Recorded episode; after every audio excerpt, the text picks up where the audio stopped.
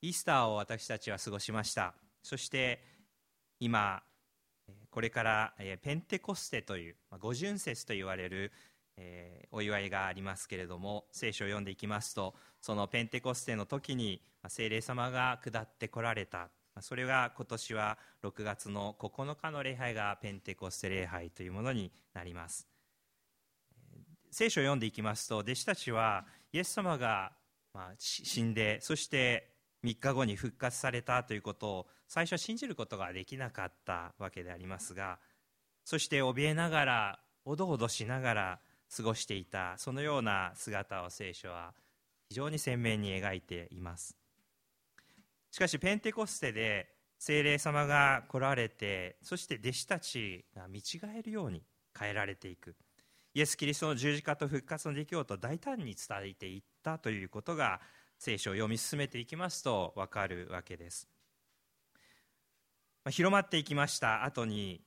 彼らは深刻な迫害を受けて弟子たちは散らされていきます。使徒の働きの第8章9章その辺りに行きますとパウロという人が出てきます。教会とイエス様の道に従おうとする人たちを捕らえそして投獄させひどいひどい場合には死を黙認する。それほどキリスト者と呼ばれる人たちを迫害したその張本人です。自分は神のために全てを行っていると思っていた人でありましたけれどもしかしダマスコというところに向かうその道の途上で復活された主イエス様ご自身と出会ってそしてその声を聞き変えられるという体験をしました。その後パウロはキリストのことを伝えるための宣教師使徒そして教師となり多くの人に聖書からこの方こそ救い主だということを伝えていくわけです。今朝はそのパウロさんパウロが最後にま書いたと言われるテモテへの手紙第2一章の冒頭の部分を共に聞いていきたいと思っています。テモテの手紙第2第1章6節からお読みいたします。そういうわけで私はあなたに思い起こしてほしいのです。私の暗守によってあなたのうちに与えられた神の賜物を再び燃え立たせてください。神は私たちに臆病の霊ではなく力と愛と慎みの霊を与えてくださいました。ですからあなたは私たちの死を証しすることや私が主の囚人であることを恥じてはいけません。むしろ神の力によって福音のために私と苦しみを共にしてください。神は私たちを救いまた聖なる招きをもって召してくださいましたがそれは私たちの働きによるのではなくご自分の計画と恵みによるものでした。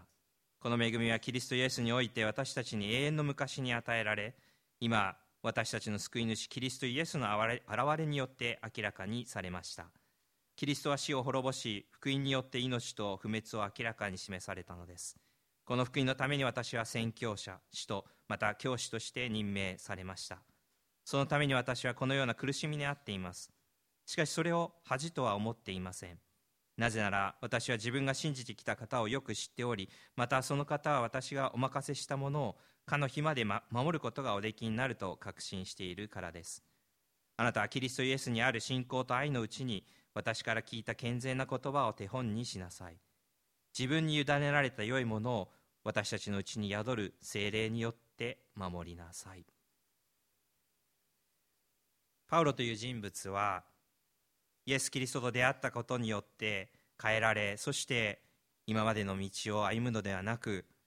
このお方のことを伝えていくために生かされてそしてなんとローマ帝国の首都であったローマまでたどり着いた。しかし彼は投獄されそして今まさに自分の刑を受けるそれを待ち望んでいる。そのような時にこの言葉が綴られたと言われています。2018年昨年の11月に公開された映画「パウロ愛と許しの物語」というのがありました。そこでもその当時の様子が描かれていますけれどもおそらくもっともっと劣悪な環境の中でその暗闇の中からこの言葉を彼は発したのではないかと考えられています。そのパウロには若い同労者がいました。それがこのテモテという人です。テモテはこの時ローマではなくエペソという町にいてそこの教会のお世話をしていたと考えられています。聖書を読んでいきますとテモテという人がどういう人であったかというのが少し見えてきます。パウロとは対照的でありました。臆病で内向的で物静かで口数少なく人とアイコンタクトを取ることができない、まあ、カリスマ性はあまりない。若くて未経験。特別な存在ではなく普通の人。そういうふうに表現してもいいのかもしれません。そんなテモテに対して大先輩であったパウロは自分の命の最後を察しその最後の言葉としてこのテモテの手紙を書きました。パウロがテモテの師匠として励ましの言葉を語った。それは信仰者の先輩として私たちにも語られている言葉そのように受け止めていいのではないかと思います。今朝のタイトル「委ねられた良いものを守りなさいは」このテモテの手紙第2章第2の手紙の第1章14節の言葉から取りました。自分に委ねられた良いものを私たちのうちに宿る精霊によって守りなさい。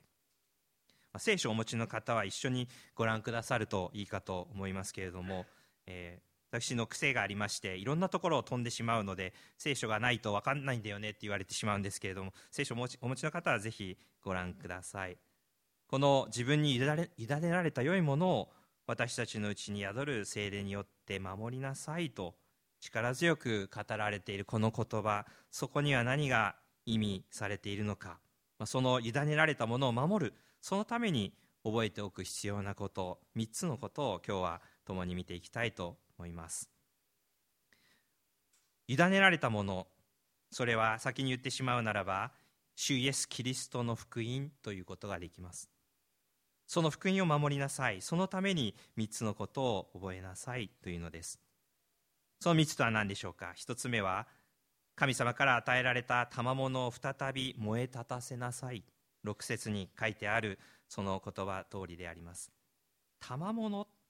皆さんどうでしょうか？神様から私たち一人一人は全てが賜物、まあ、ギフトを与えられていると聖書は語ります。テモテもそうでありました。パウロから暗視を受けてそして祈られたその時に賜物を与えられた。他の聖書の箇所では主イエス・キリストにある永遠の命が賜物であると表現されたり語ることや奉仕すること教えること進めること分け与えること。さらには指導したり事前を行うことそういう形での賜物というふうにも表現されている箇所があります。私には賜物なんか一つもないよという人は多分この世にはいないのいないのではないかと思いますけれども神様から与えられている賜物というのが私たち一人一人にある。それをもう一度燃え立たせなさいとパウロはここで言います。テモテは臆病でありました。若いがゆえに多くの人々から蔑まれていた。そしてシャイなゆえに内向的なゆえにパウロのように道端で大胆にキリストのことを語ることができなかった。しかし神の賜物があなたに与えられた。それは何節にあるように臆病の霊ではなく力と愛と慎みの霊それが与えられたんだ。それをもう一度燃え立たせなさいと言っています。力とは神ご自身が与えられる力。それは私たちの思いをはるかに超えた力であります。愛とは神様ご自身が私たちに深く語られ心に届くように。そしてご自身の御子イエス・キリストによって示されたその愛であります。慎みとは今風に言うならばバランス力洞察力そしてリーダーシップといって良いそういうような言葉が使われています。それらの賜物が与えられているのであるからあなたはそれをもう一度燃やしなさい。奮い立ちなさい。どんな困難があったとしても立ち向かっていきなさい。そうすることによって自分に委ねられているもの良いものを守りなさいというのです。オズウォルド・チャンバーズという人がいました。非常に有名な方ですけれどもこの人がこういうことを残しています。神様は人間の力や能力なしでご自身の目標を達成することができたはずだ。しかし人間の歴史の中でずっと神様はいわゆる普通の人、ま、ノーバディというふうに英語では書いてありますけれどもいわゆる普通の人、まあ、取るに足りない小さい弱い誰からも知られないような人々を選び用いられる。なぜでしょう？それはそのような人々こそ神様により頼んで生きるしかなくそこに神様の力と恵みが独特な形で表されるからだ。人間が人が私たちが自分自身の先天的な天然のその能力ですとか力自分があたかも持っていると思い込んでいるような賜物それに頼っているならば私たちは神様に用いられることはない。だけれども頼ることをやめ神様に頼ることを学んだもの。そのものを神様は大いに用いられる。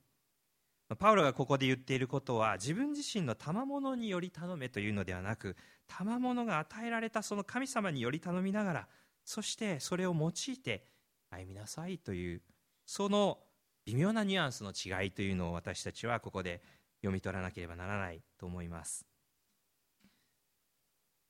自分に委ねられた良いものを守りなさい。2つ目は苦しみを共にしてください。こんな話をして私は進んで自分から自ら苦しみますという人はこの世にはいないと思いますけれどもパウロはここで囚人であるようなその私を恥じてはいけない。むしろ神の力によって福音のために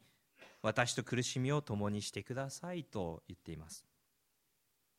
囚人となっているということは何か悪いことをしたに違いない。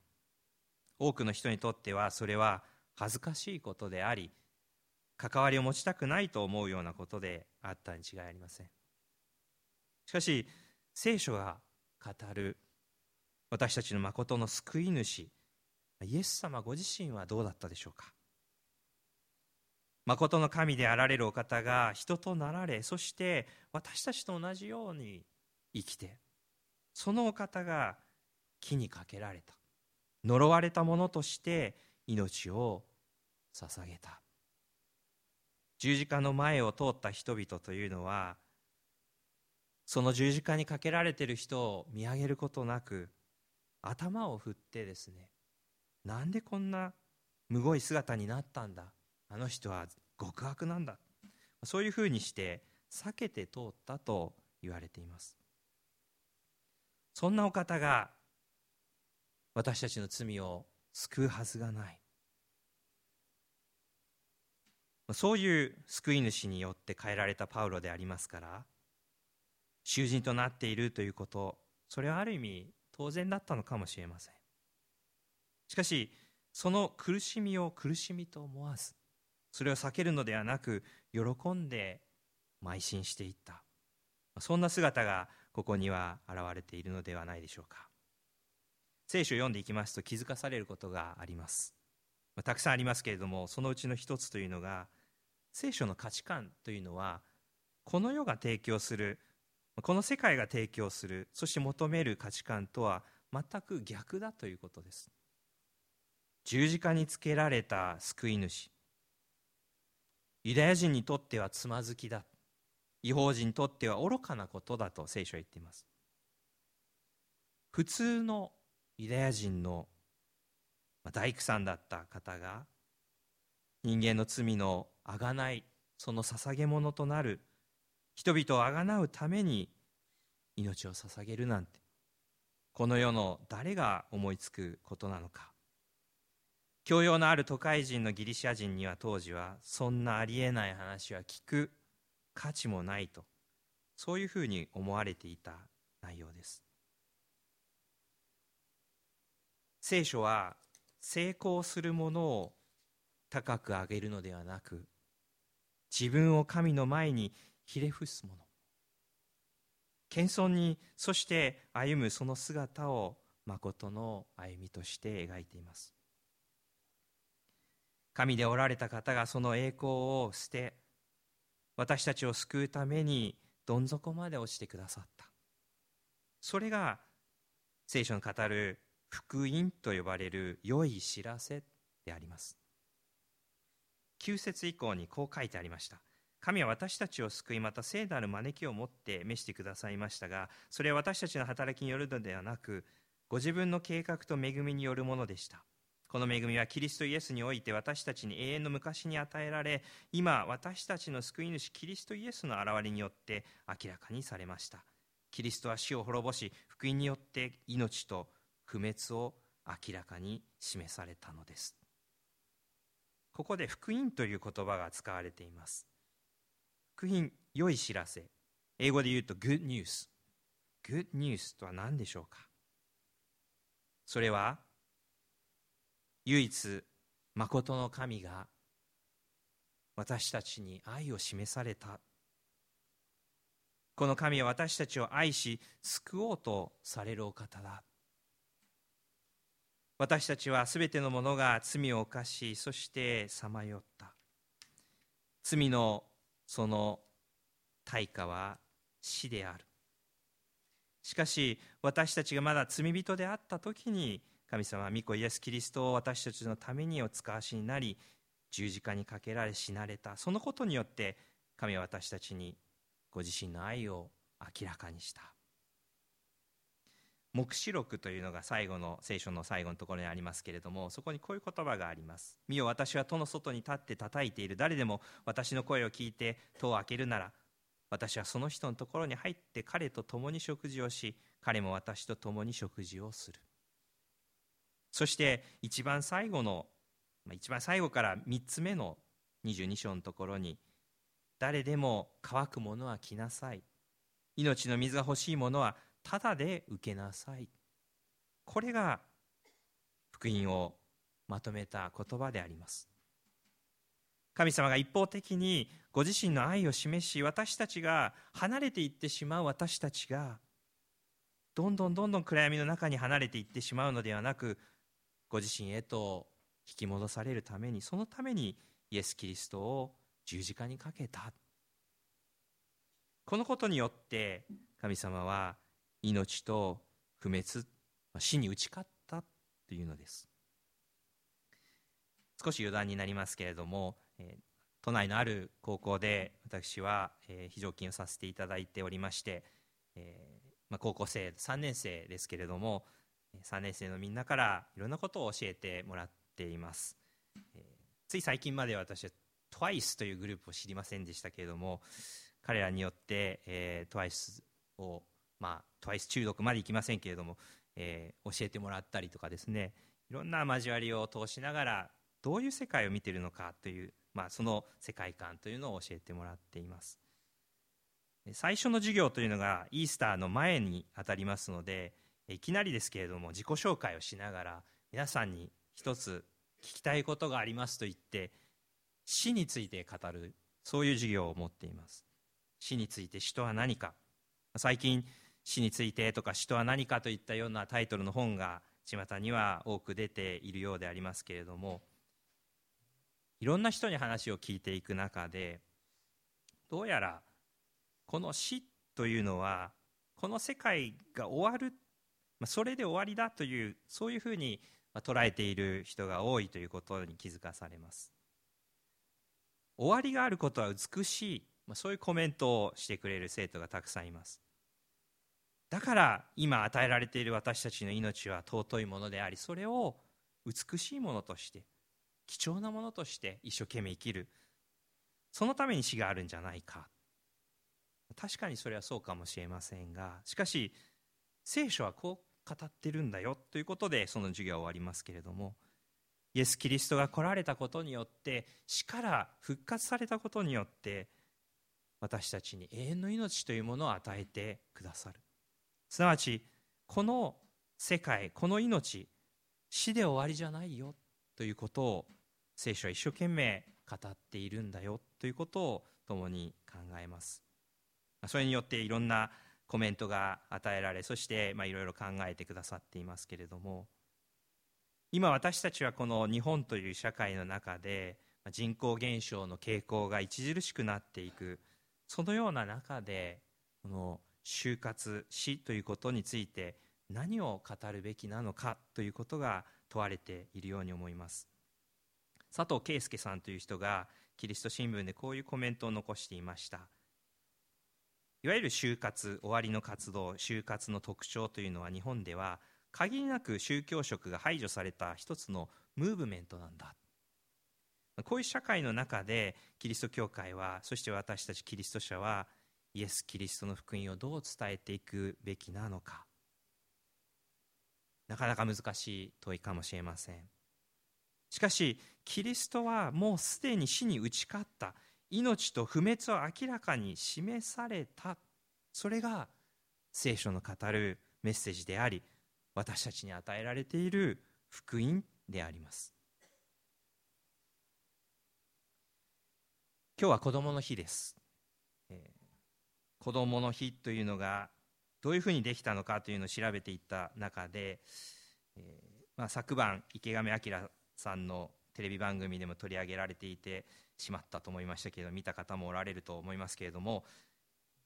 1948年5月5日にこういう法律が制定されて今日が祝日となりました。子どもの人格を重んじ子どもの幸福を図るとともに母に感謝する日。母に感謝する日というのがあったというのは私は知りませんでした。お父さんはどうしたんだろうとかって思ってしまうこともありますけれども子供にとって母親の存在というのはものすごく大きいわけですね。今も賛美チームの方がいらっしゃってお子さんがいらっしゃいました。お父さんにくっついていてああ本当可愛いなと思っていましたけれどもお母様がいらっしゃって抱っこした瞬間に子供の顔はパッと変わりましたね。お母さん存在。これは本当に私たちにとってもまあ大きい。もしくは大きすぎるがゆえに影響力がありすぎるがゆえに関係がこじれてしまったという方もいらっしゃるかもしれません。藤原先生がよくおっしゃいますけれども親は子供を愛するがゆえに子供のためだったら何でもします。それはなぜか。それは神様が私たちを愛してくださっているから。私たちは神様によって作られたから。神様はどうにかして私たちを救いたいと思っておられる。だからそれを私たちも表す。お母さんお父さんは親は子供のために子供が救われるんだったら自分の命さえ捧げますと言い切ることができる。それはどこから来たのか。どうやって表されたのかそれはイエス様という方が来られ十字架にかかられ死なれ死から復活された。それによって明らかにされた。それを伝えるためにパウロテモテそして多くの人々が自分の人生を捧げた。それが聖書の証なわけです。アメリカにいた時に私たち自宅でま English class というのをやってまして日本人の駐在員の奥様たちが集まってくださいました。でその中で私は一つのことを聞いたんですね。クリスチャンじゃない方たちです。でもお子さんを救うためだったら何でもしますか？その問いに今でも忘れることのできない光景がありましたけれどもある方が涙目ながらにおっしゃいました。子供を救うためだったら自分の命さえ捧げます。自分のこの命と取り替えにしても構いません。なんでそんなことが言えるのか。それは私たちが神様の愛を受けているからですね。そういうことを英語で言ってたんでどこまで通じたか分かりませんけれどもその話を彼女の方からしてきたというのは驚きでありました。多くの場合イエス様の話をしていくときに私たちは苦しみを受ける。先週エチオピアで会議があったそうです。そこでイギリスの外務省関係者の方が報告したそうですけれども今信仰のゆえに迫害を受けている人の80%がキリスト者キリスト教徒だということらしいです。北アフリカそして中東諸国で劇的な迫害が起こっている。お隣の中国もそうです。そういう中ででも語らずにはいられない。苦しみを共にしながらでもこの方を指し示す。それが私たちに求められているんだよ。そういうパウロの言葉が今日共に聞き入っているこの中ににじみ出ているのではないかと思います。どうしたら私たちに委ねられている良いものを守ることができるか3つ目です。それは私パウロパウロを手本としなさい。福音によって救われたキリストによって救われたこのキリストと出会った。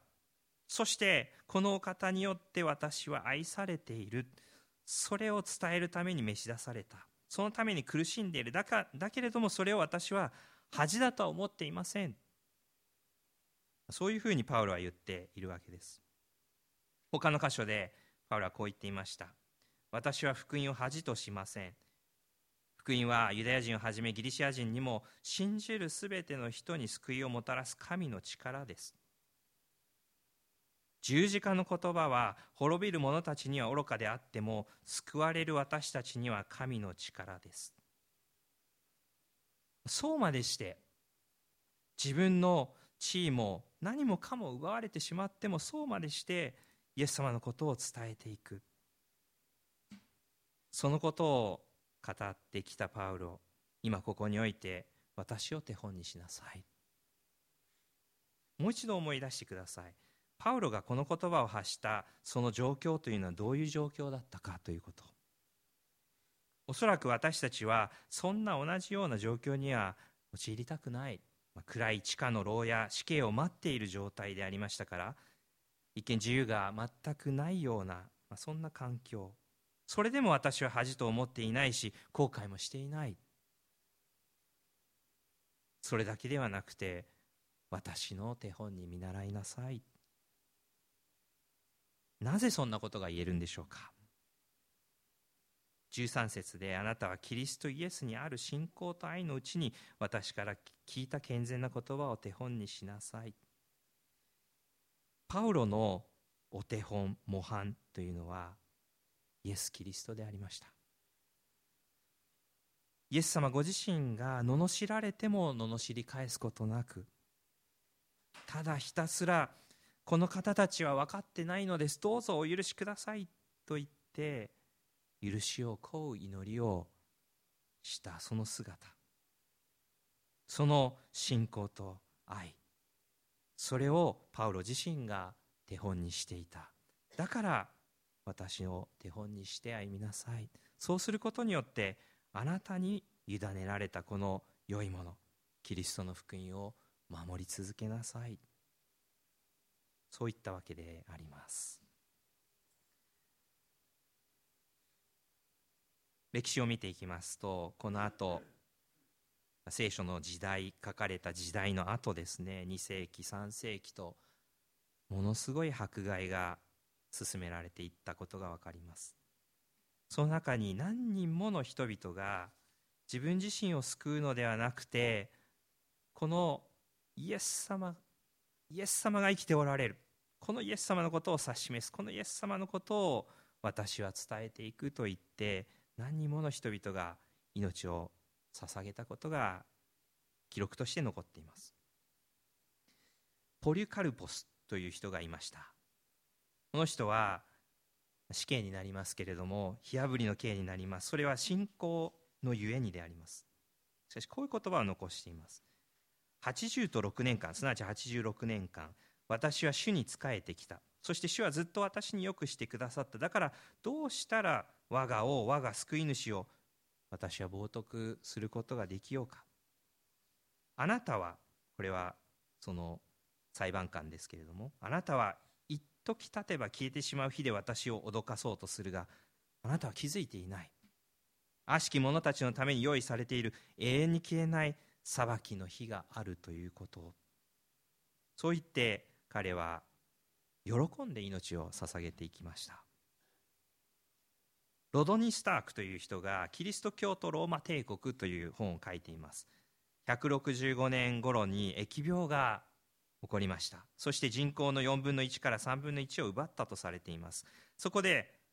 キリスト教徒、まあ、キリスト者と呼ばれていた人たちはどうしたかということをその本は綴っていて面白い興味深い観察をしています。私たちだったらもしかしたら今東京で何らかの疫病が起こったとしたら真っ先に非難しようと考えるかもしれませんが当時のキリスト者たちは喜んで残っていった。そしてキリスト者だけではなく全ての人を看護したそうであります。その生き様その生き方それが人を引きつけ人々を自由にし効果的な社会関係を生み出したのではないかとスターク氏は結論付けています。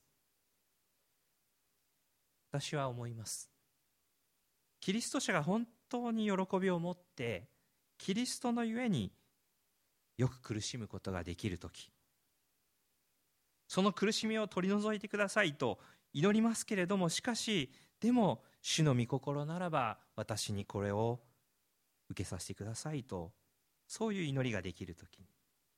その姿を見て周りの人々は考えさせられ引きつけられるのではないかと。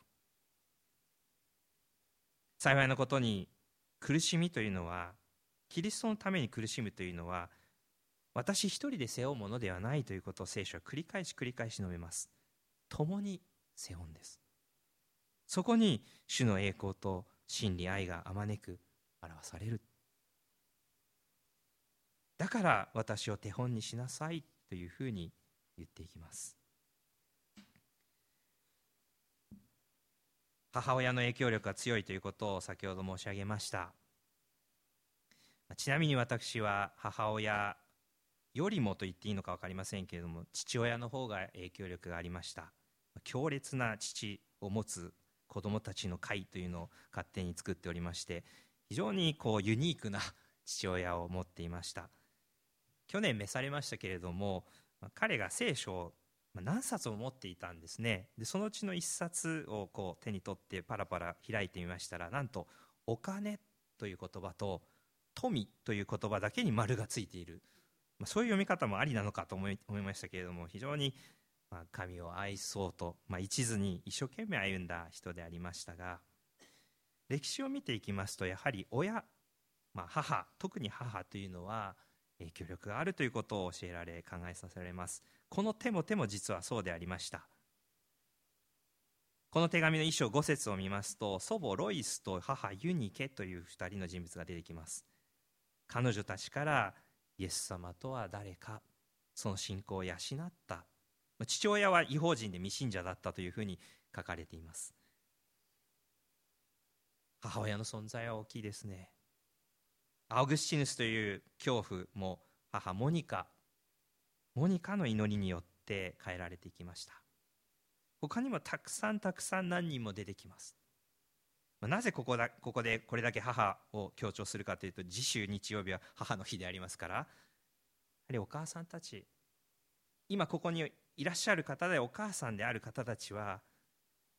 本当に神様によって祝されるということを今日はお伝えしたいと思います。お母さんたち親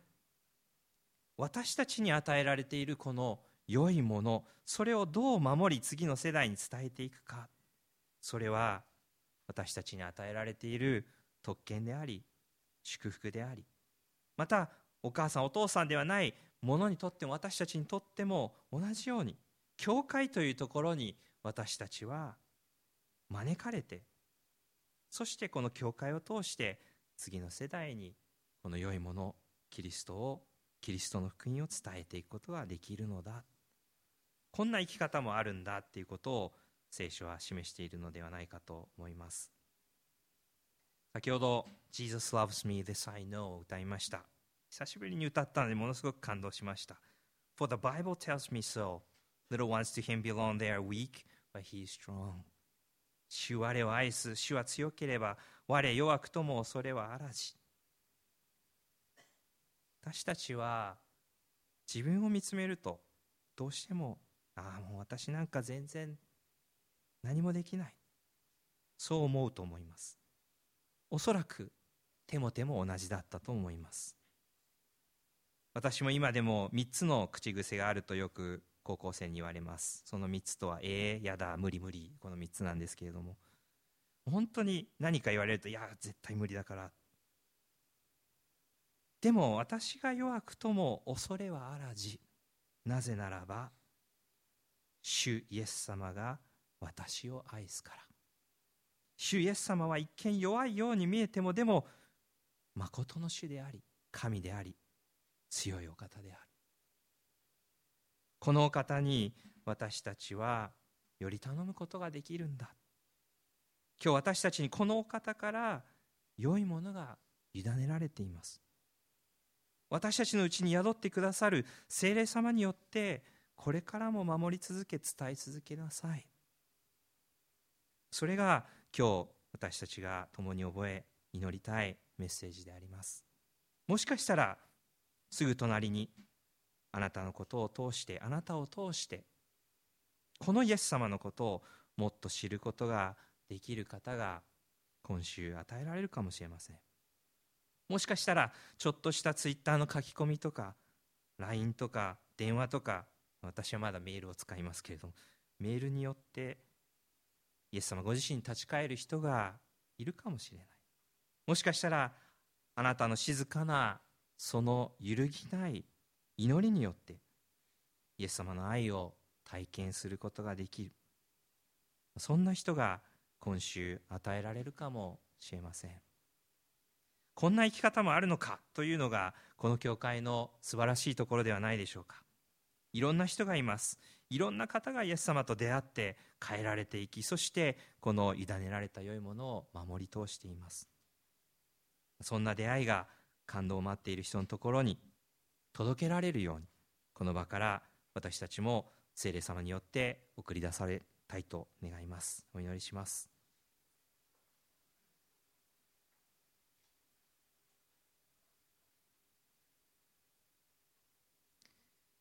主我を愛す主は強ければ我弱くとも恐れはあらじ。我が主イエス我を愛す。父なる神様。あなたはなぜ私たちをも深く愛されるのでしょうか。こんな弱いどうしようもないと思ってしまうような私たちでありますけれどもあなたは決して見捨てることなく離れることなく私たち一人一人のことをよくご存知であり愛し抜かれております。その愛を体全体で受け止めてあなたのことを指し示すことができるように私たちをこの場から派遣してください。大胆に語ることができなかったとしても静かに祈らせてください。どんなに誤解されたとしても理解されないとしてもパウロが私と共に苦しみを共にしてくださいと言ったようにイエス様のあの苦しみを思い描きながら私たちも十字架を背負ってあなたに付き従うことができるように助けてください。まだイエス様のことをよくわからないんだけどでも私もこの方の愛を受けたいと願っておられる方がもしここに今おられるのであればあなたご自身が届いてくださりその方々の心の叫びと祈りを聞き届けてください。そして今日ここから去る前に隣の人にどうやってイエス様のことを信じたんですか？この2019年というこの今日本でなんで教会に来てるんですか？そのように聞くことができるように勇気を与えてください。この東京から世界へとあなたのこの福音が伝えられるように精霊様の力によって私たちが守られ私たちに委ねられているこの福音を守り伝えていくことができるよう助けてください。主イエスキリストの皆によって祈ります。